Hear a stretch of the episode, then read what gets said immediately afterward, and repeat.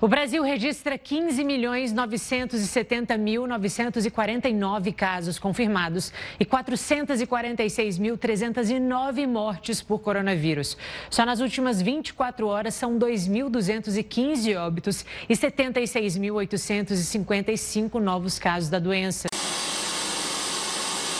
Olá, tudo bem? Esta é a segunda temporada do podcast da Igreja Metodista Wesleyana em Parque Amorim. Assim cremos. E no episódio de hoje nós iremos falar sobre a igreja vulnerável.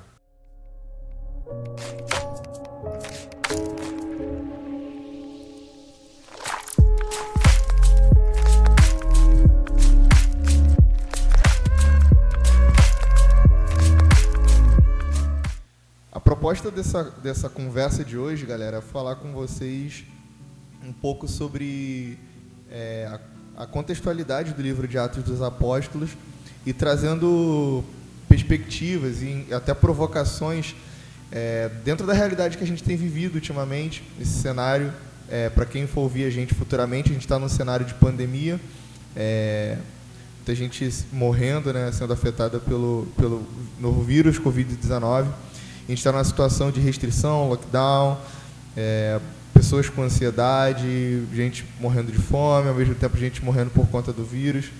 E são muitas preocupações que a gente tem passado e a gente quer falar um pouco sobre o, a contribuição que o livro de Atos tem para as nossas vidas, para a realidade das nossas igrejas e falar um pouco sobre esse esse tema, né, que é o sentido de igreja vulnerável. As nossas igrejas estão vulneráveis diante das últimas é, atualizações a respeito de questões é, legislativas, de fechamento das igrejas, é, a questão da pandemia em si, o abandono é, que muitas pessoas têm, têm assumido em relação a viver uma comunidade de fé e até usado como resposta, como argumento às questões de restrição e de não ir à igreja. E a gente tem sentido que muitas igrejas têm se preocupado com a sustentabilidade dos ministérios é, eclesiásticos de acordo com essa situação. Então a gente quer conversar com vocês um pouco sobre isso, trazendo a perspectiva do livro de Atos, principalmente se atendo ao, ao capítulo 1 do livro de Atos dos Apóstolos. Né, Isaac? Exatamente. Esse período de pandemia, ele proporcionou uma série de discussões acerca da importância de estar presente no culto ou não, e surge-se o tema, né? Dentro do direito, a gente discute se a exercer atividade religiosa é uma atividade essencial. Mas o que a gente quer trazer aqui é o questionamento do posicionamento da igreja. Será que a igreja está vulnerável? A igreja deve estar vulnerável? Ou a vulnerabilidade é uma característica inerente da igreja? Essa será alguma de nossas discussões iniciais. E pode começar, Gabriel. Eu acho que para a gente começar a, a, a trazer a, a tônica de Atos dos Apóstolos para a nossa realidade, a gente primeiro precisa conversar sobre como que o livro começa. Né? É, o livro é escrito por Lucas, ele parece estar tentando é, escrever para um amigo, que é Teófilo. Ele fala sobre isso tanto no, no Evangelho de Lucas, é, que é um dos sinóticos. É, é, ele faz é, é, um evangelho que faz muita união na maneira dele narrativa com, com o evangelho de Mateus e de Marcos. Né? O João já tem uma tônica diferente. Mas diferente do que é, de, de Mateus e de Marcos, onde estão falando e, e narrando sobre uma realidade, Lucas ele tem um, uma preocupação de mostrar para um amigo é, sobre aquilo que ele está falando. Ele quer contar, mas ele quer trazer uma, uma informalidade ou uma, uma intimidade dentro da realidade de amizade que ele tem com Teófilo de acordo com aquilo que está acontecendo. Então ele deixa claro que esses escritos ele tem uma, uma mensagem especial. Isso não significa que o livro de Atos não sirva para a nossa realidade. Que a gente, por exemplo, pega livros como o caso do C.S. Lewis e a gente vê que às vezes são livros que são direcionados para alguma pessoa. Ou livros do Timothy Keller, às vezes ele escreve direcionado à igreja dele, à esposa, etc. Mas isso não significa que o livro não, de, não deva ser consumido por outras pessoas, mas que existiu uma dedicatória ali, e o livro de Atos dos Apóstolos tem disso. Então, para quem quer começar a leitura de Atos dos Apóstolos junto com a gente, para gente, a gente falar sobre essa, essas provocações dentro e essas verdades dentro do livro de Atos, é importante ter a noção de que Lucas é quem escreve, por isso seria interessante talvez ler o Evangelho de Lucas também. É, eu acho que a primeira coisa que a gente precisa pensar e que o livro de Atos tá, traz para a gente é a realidade da ressurreição. A gente conversa aqui na nossa comunidade sobre isso, tivemos algumas aulas sobre isso, e eu acho que o livro de Atos ele traz essa, esse momento pós-traumático, se eu posso dizer assim, porque a gente está numa realidade que os discípulos tinham desistido da vida deles, privada, desistido no sentido de profissão e de anseios, de sonhos, para assumir a, a jornada de um mestre que morre e por conta dessa morte as esperanças deles são colocadas de lado. Mas esse mestre ressuscita no terceiro dia. A gente está numa semana pós-Páscoa e a gente está com isso bem nítido nas nossas mentes. E aí o fato de Jesus ressuscitar traz a perplexidade para os discípulos. E isso me lembra muito o final dos evangelhos, quando os anjos aparecem para esses discípulos, né, mais de 120 pessoas, e fala: Varões, por que vocês estão olhando para o alto, procurando por alguma coisa? O mestre de vocês não está mais aqui entre vocês, ele ressuscitou. E ele foi assunto aos céus. Jesus ele passa cerca de 40 dias ali ensinando os discípulos, falando sobre o reino, sobre o evangelho, e depois ele vai embora.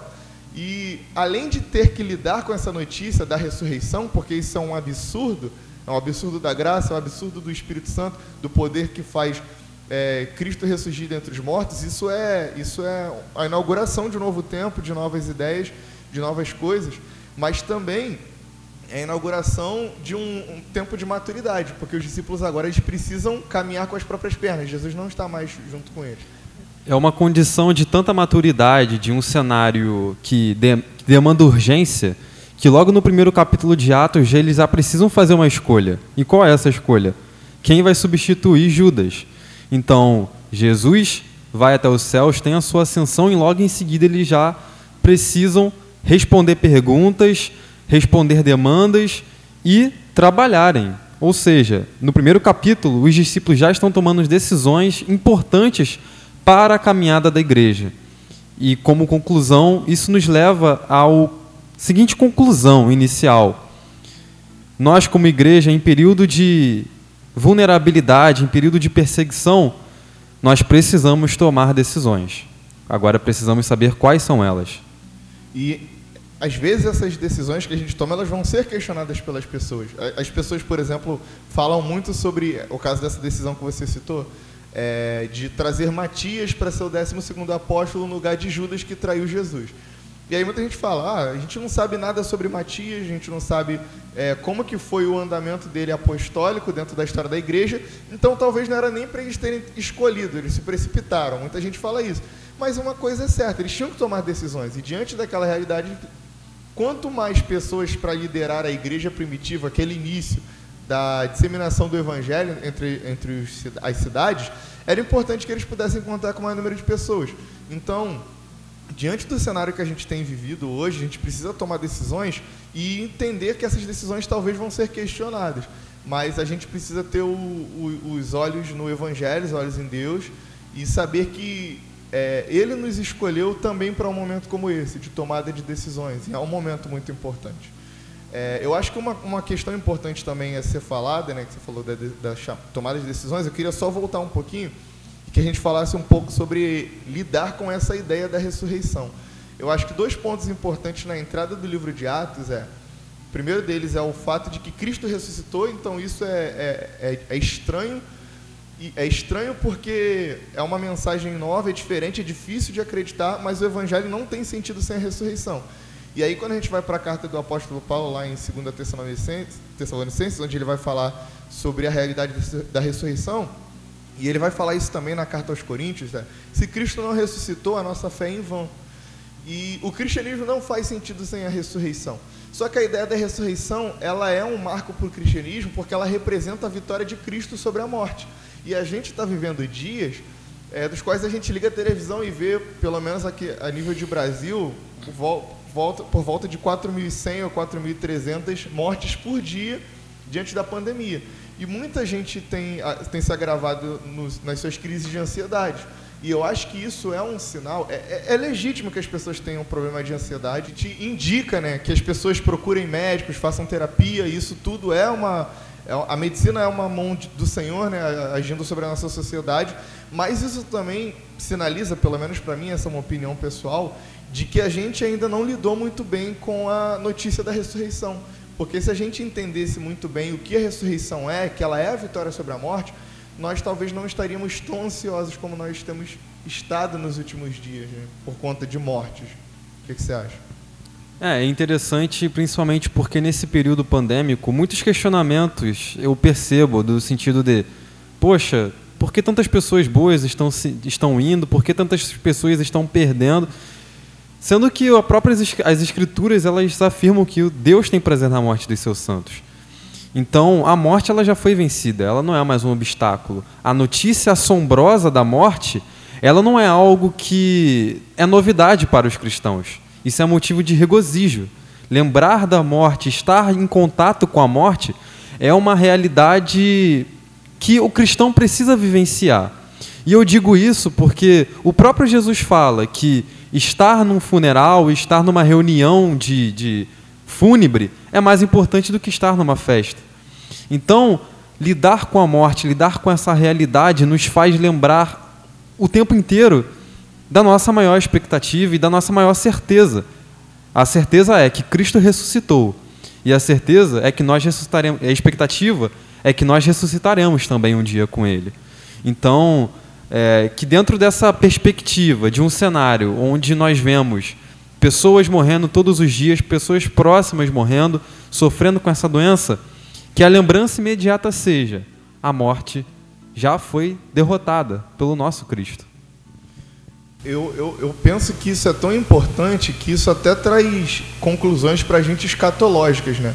É, a gente tem muita expectativa, e aí eu, aqui eu não quero entrar em, em, questões teológicas, mas a gente tem muita expectativa de uma volta iminente de Cristo para nos, nos, tirar de um sofrimento possível, né? Por conta da morte. Então, a gente, a gente, tem, a gente teme muito a morte, e, e é, uma, é, uma, é uma realidade que é difícil de ser encarada Ninguém tem que realmente celebrar a morte, porque a morte não existe para ser celebrada.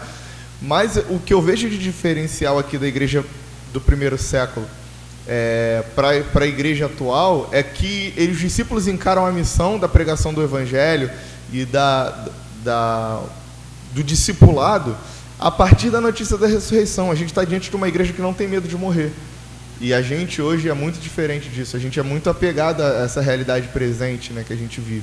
E aí, por conta disso, isso acaba na história tendo até certos, certos problemas. A gente às vezes cai num obscurantismo, que seria negar uma realidade atual e querer só pensar na Nova Jerusalém.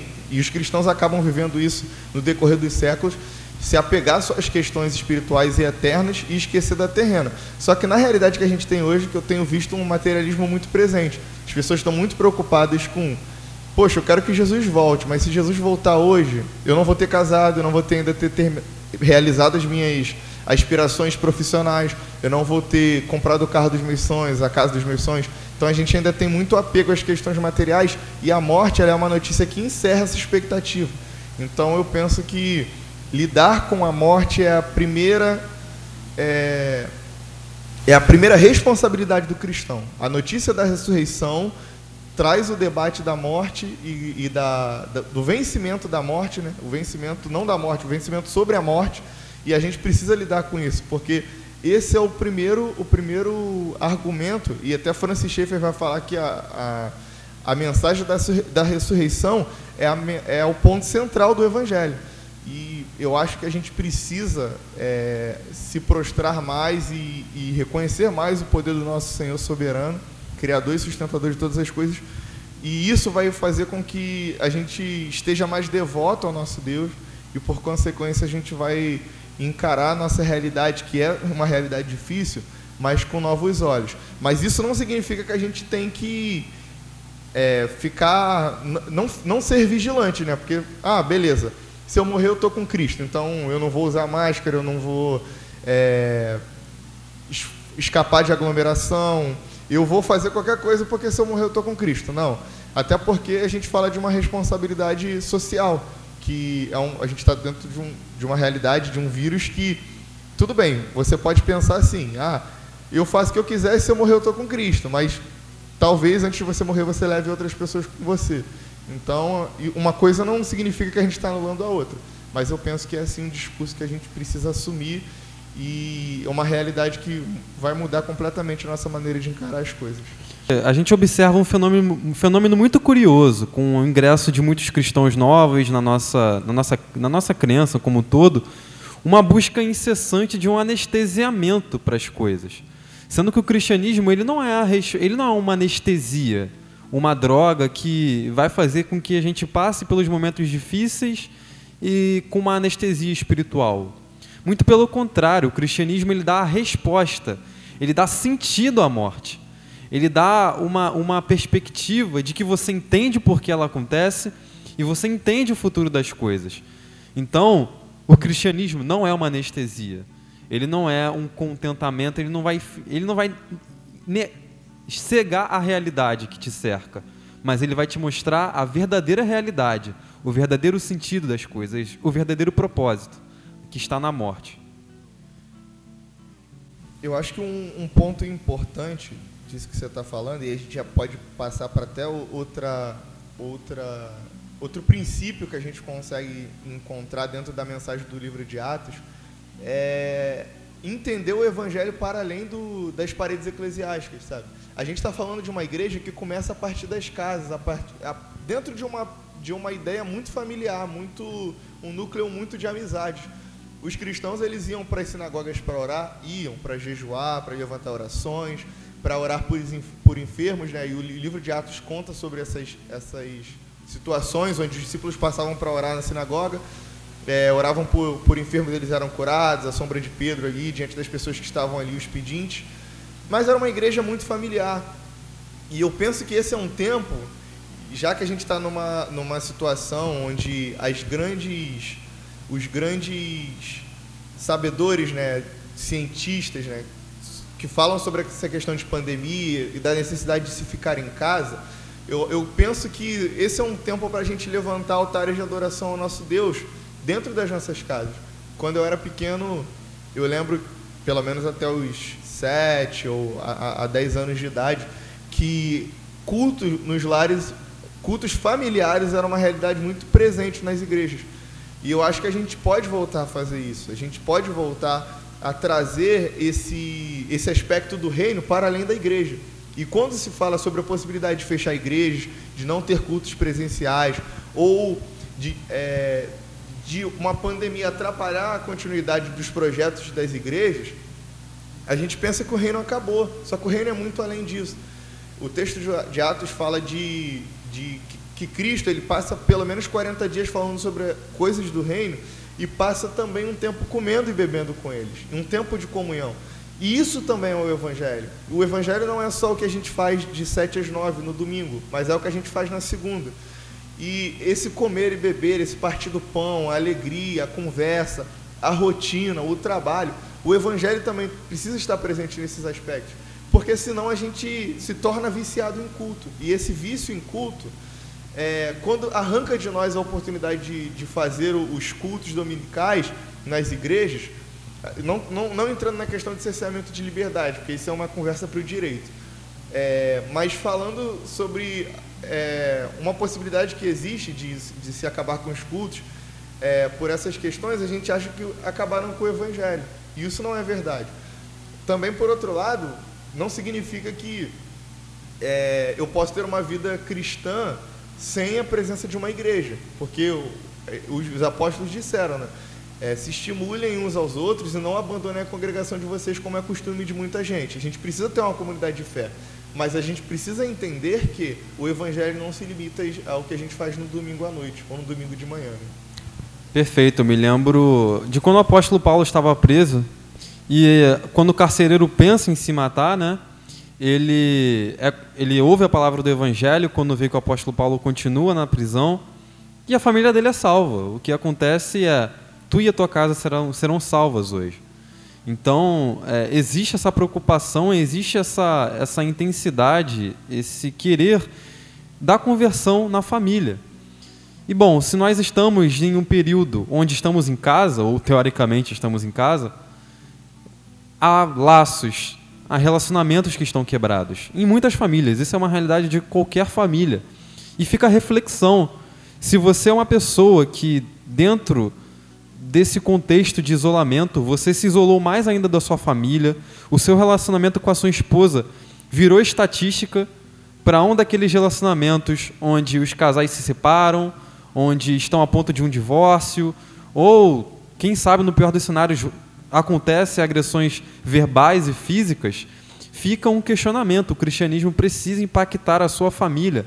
Aquela pessoa com que você tem uma mágoa, com que você não conversa há muito tempo, Deus está te dando a oportunidade de ficar em casa e de resolver esses problemas. Esses problemas são urgentes. A sua família é uma urgência. Você tocou num ponto interessante. É, o número de divórcios tem explodido, né? No Brasil, pelo menos é, eu tenho conhecimento em relação ao Brasil, e também o aumento de violência doméstica. E isso são núcleos que são resolvidos em, em família, né? O, o, valor do casamento, é, questões relacionadas a, a, cuidado, o cuidado do homem, né? Que é que geralmente é o grande vilão dentro do, de uma situação de violência doméstica. Mais mulheres apanham do que homens, né? Isso acho que não precisa a gente nem conversar, mas isso são coisas que são ensinadas, que são passadas, as boas e as ruins, dentro do núcleo familiar. Se a gente tem uma família que vive para a glória de Deus, a gente forma, tem pais que são cristãos para a glória de Deus, que formam filhos para a glória de Deus, que se tornam maridos para a glória de Deus, que desprezam o divórcio e desprezam também a violência doméstica. Então, passar tempo na igreja, passar tempo no trabalho, a gente viu que não resolve a questão do cristianismo. Porque quando as pessoas precisam estar em casa e elas podem ser quem elas realmente são, a igreja ela, e, a, e o trabalho, enfim, a rotina que a gente tem no dia a dia, elas não têm, não têm mais é, esse. Não, não, ocupam mais esse lugar de, de gastar as nossas energias e aí a maneira como a gente gasta as nossas energias em casa mostra realmente quem, quem nós somos. Eu acredito, eu não vi nenhuma estatística sobre isso, mas eu acredito que, por exemplo, o, o, aumento do consumo de pornografia com certeza aconteceu pelo fato das pessoas estarem em casa, home office, é, trabalharem pela internet, enfim. E eu acredito que isso, e isso vai impactar na visão que o homem ou que a mulher tem em relação ao sexo feminino, vai impactar inclusive na vida sexual entre o, entre o casal, porque se fala muito sobre a, a dificuldade que a rotina é, ela atrapalha né, em relação à vida de casal só que nesse tempo todo estando em casa, isso prova se essa é uma desculpa ou se é uma realidade. Então a, a pornografia é uma questão que é, tem afetado muitas igrejas e que eu acho que entra para essas estatísticas, questões relacionadas a essa briga, a briga que você falou, ao divórcio. Então a gente precisa sondar as nossas motivações.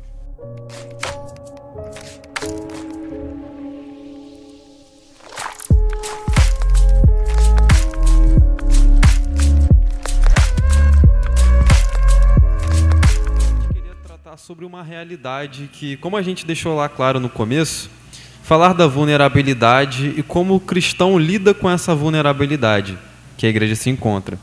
Eu penso que para entendermos essa condição que a igreja pode se encontrar e deve se encontrar, nós precisamos primeiro ter ciência de algo que o Gabriel vai falar agora. Quando Jesus ele está conversando com os discípulos, está sentado à mesa falando sobre os, o, o, o próximo grande passo, Jesus ele, ele assume é, a ideia de um mestre completamente perfeito, né? Claro que ele é perfeito, mas assim, a gente vê na prática a perfeição de Cristo.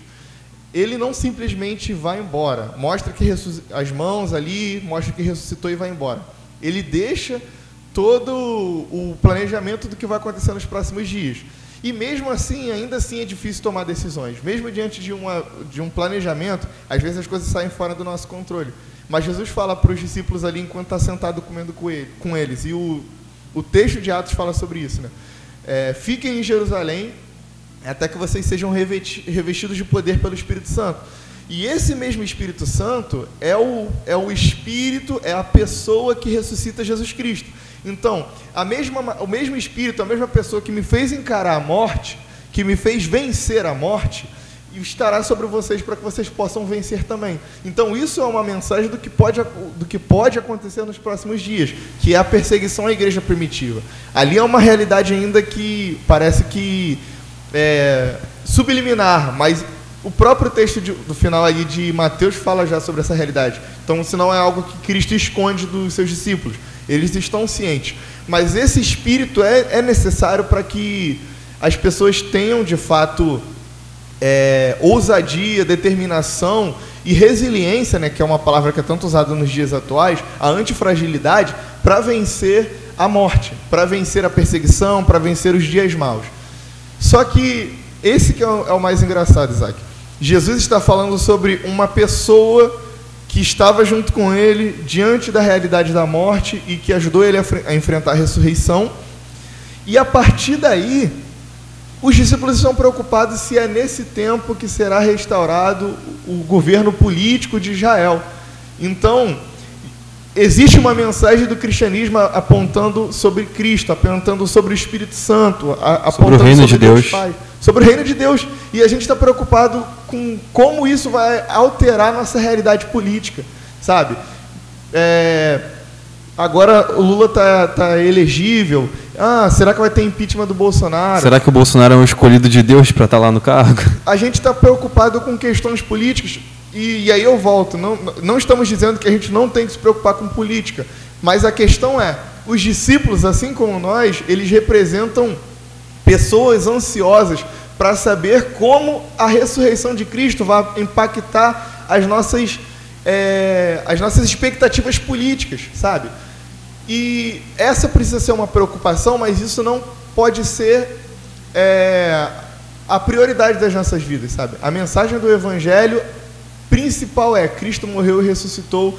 Nós precisamos encontrar outros irmãos que estão perdidos nessa caminhada. É claro que o Evangelho vai impactar socialmente, politicamente, afetar nossa maneira de pensar, nossa maneira de votar, mas a preocupação principal tem que ser nessa nessa nesse contexto que a gente tem vivido é pessoas estão morrendo e muita gente está morrendo sem conhecer o Evangelho, sem conhecer o verdadeiro Evangelho, porque o que se sabe sobre igreja no Brasil, pelo menos é o que se fala no senso comum, é sobre a maneira como muitos cristãos são ignorantes ou muito cristão, muitos cristãos são enganados por falsos profetas ou falsos pastores e se fala de uma realidade de um, de um evangelho que está pautado a questões de finanças, né? a questão da teologia da prosperidade. Então, essas coisas fazem com que a porta do evangelho seja fechada para muita gente. Infelizmente, muita gente tem morrido sem conhecer é, o nosso Deus e conhecer o, o seu reino e, e, e as escrituras.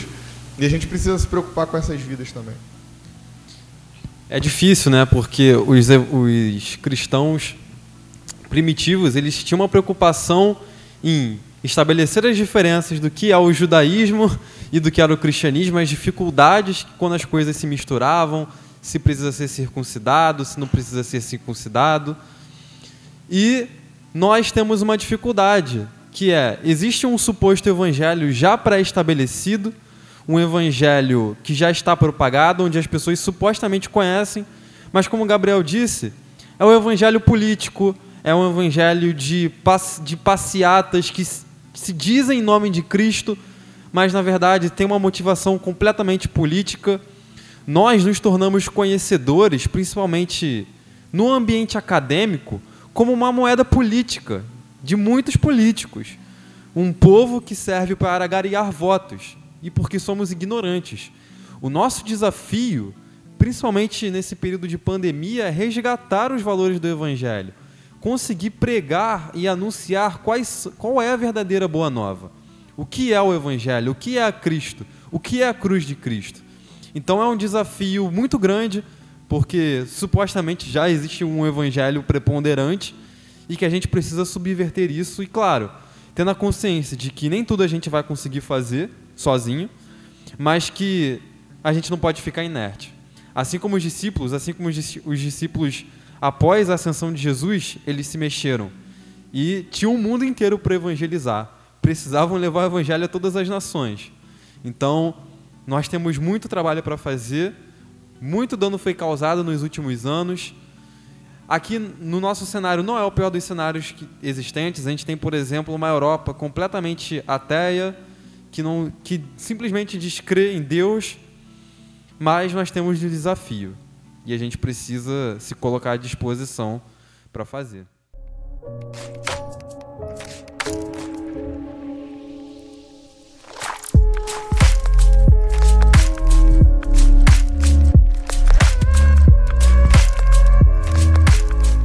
Dada essa reflexão que o, que o Isaac fez agora, é, a, gente, a gente se tornou hoje um, o principal eixo né, de disseminação da, desse vírus. É, alguns casos no Brasil, cerca de 100 a 200 casos por dia. É, desculpa, 100 a 200 mortes por dia. Não, quantificar mortes não é uma coisa interessante, né? porque uma vida é uma vida.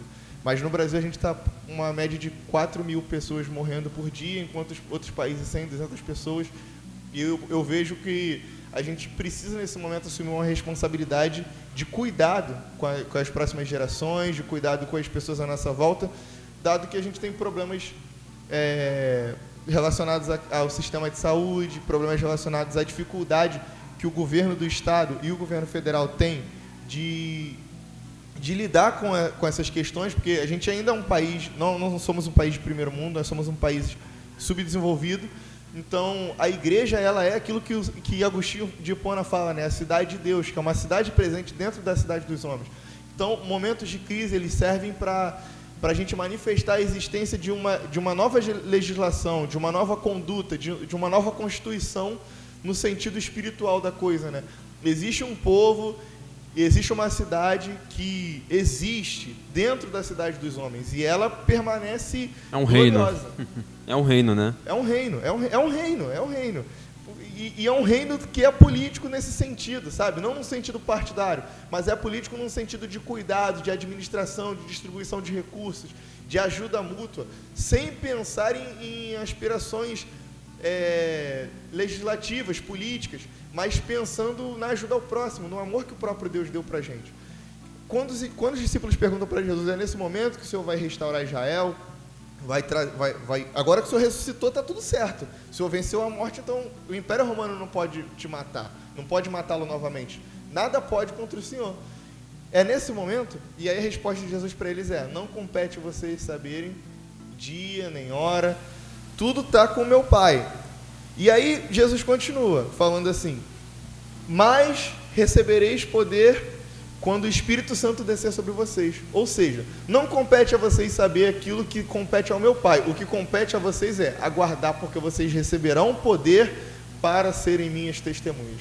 A principal mensagem do Evangelho é testemunhar. O poder do Espírito, o que acontece em Atos 2, que marca essa nossa é, confissão pentecostal, é receber poder para testemunhar. Não é receber poder para mostrar maturidade. Ah, eu tenho vários dons e eu sou maduro. Ah, eu tenho vários dons, então Deus está mais comigo. É. Ah, minha família é muito melhor que a sua. É exatamente isso. Mas é, é, é receber poder para testemunhar o Evangelho para outras pessoas. Então Cristo está dizendo o seguinte: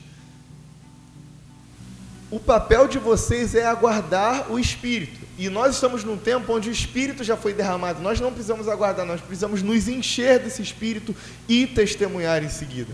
E o mais legal disso tudo, eu penso, é que antes de Cristo nos, nos direcionar à missão da pregação do Evangelho, ele fala o seguinte: é-me dado todo o poder no céu e na terra.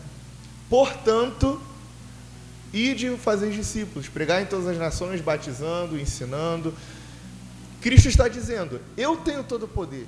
Cristo está dizendo: Eu estou no controle de todas as coisas.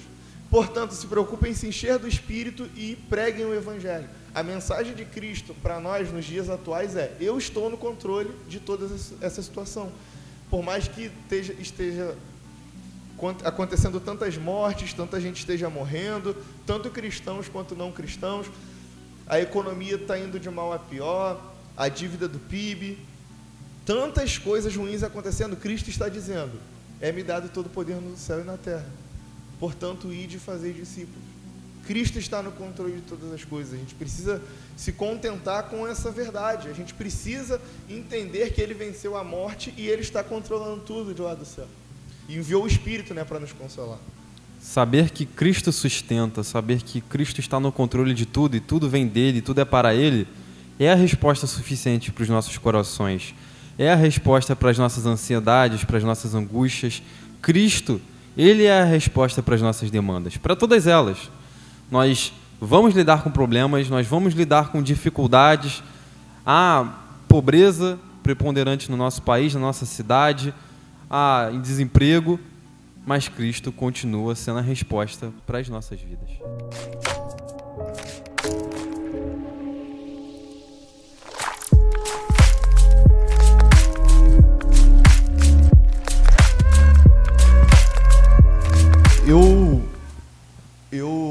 Com um grande questionamento dentro de mim e o apóstolo Pedro ele, ele enfatiza isso na mensagem de Atos dos Apóstolos.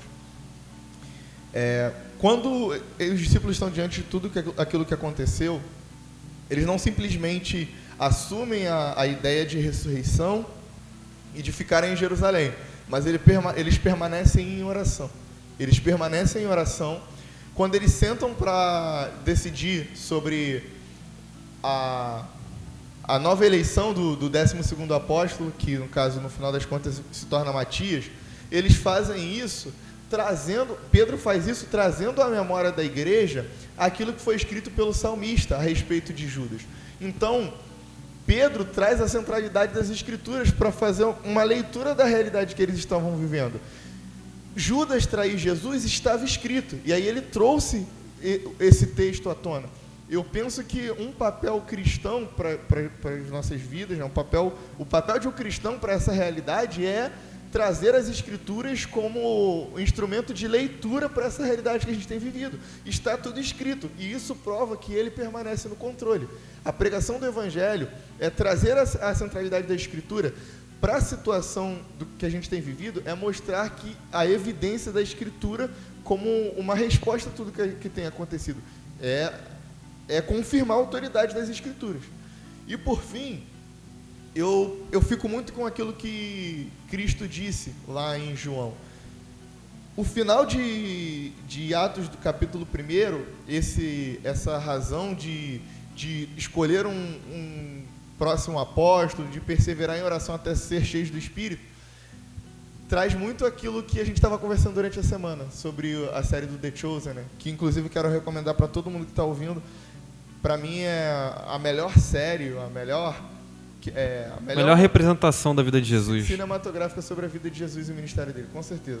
É, o momento que Jesus, na, na série, né, ele está deitado ali, conversando com os discípulos, e aí ele fala, alguém, alguém essa manhã está tendo um dia feliz, fala sobre aquela situação que acontece na série. E aí ele fala, e, e aí ele, os discípulos conversando ali, né, dentro da série, falam o seguinte: é, o Senhor consegue curar as pessoas mesmo não estando presente ali com elas, diante de uma situação que acontece. E aí Jesus fala assim: vocês farão coisas muito maiores do que estas. E aí eles ficam assustados: o que, que o Senhor quis dizer? E eu lembro do, do, do apóstolo João, quando escreve no Evangelho, que no nome de Jesus nós faremos coisas muito maiores. Não tem como fazer nada maior do que, do que ressuscitar dos mortos e, e se fazer pecado em nosso lugar, né? Mas maior no sentido de oportunidade de fazer grandes coisas. Mas isso representa para mim um legado de maturidade também. Representa que Cristo nos deu a oportunidade, que por meio do Espírito, de assumir o protagonismo das coisas, de viver uma vida para a sua glória. Ele nos confiou essa oportunidade. Por isso a gente precisa, em meio a tanta dificuldade, em meio a, a esse cenário que a gente tem vivido, a gente precisa permanecer em Cristo e sendo cristãos para a glória de Deus, assumindo que Ele confiou a nós a pregação do Evangelho. A gente precisa assumir uma vida de maturidade a partir de agora estar em Cristo, obedecer às Escrituras e propagar as Escrituras nesse tempo de medo, de insegurança, é a nossa responsabilidade, é o nosso dever. Talvez a sua família esteja passando por dificuldades, talvez você esteja passando por dificuldades por N situações, mas lembre-se: Cristo é a nossa resposta. Estar vulnerável faz parte da vida do cristão. episódio da segunda temporada do Assim Cremos. A gente pede que você compartilhe com todos os seus amigos, curta. Você pode nos encontrar nas redes sociais, estamos no Instagram, estamos nas principais plataformas de áudio, estamos presentes no, em todas as redes sociais, Facebook, Instagram, YouTube. Spotify, Cashbox, iTunes, YouTube. Temos as, pregações da nossa igreja, não temos parado, mesmo em tempos de pandemia, não temos parado. E a gente pede que vocês compartilhem os conteúdos e, e olhem as nossas plataformas de áudio, vídeo e as redes sociais, que estamos sempre presentes lá trazendo conteúdo para vocês.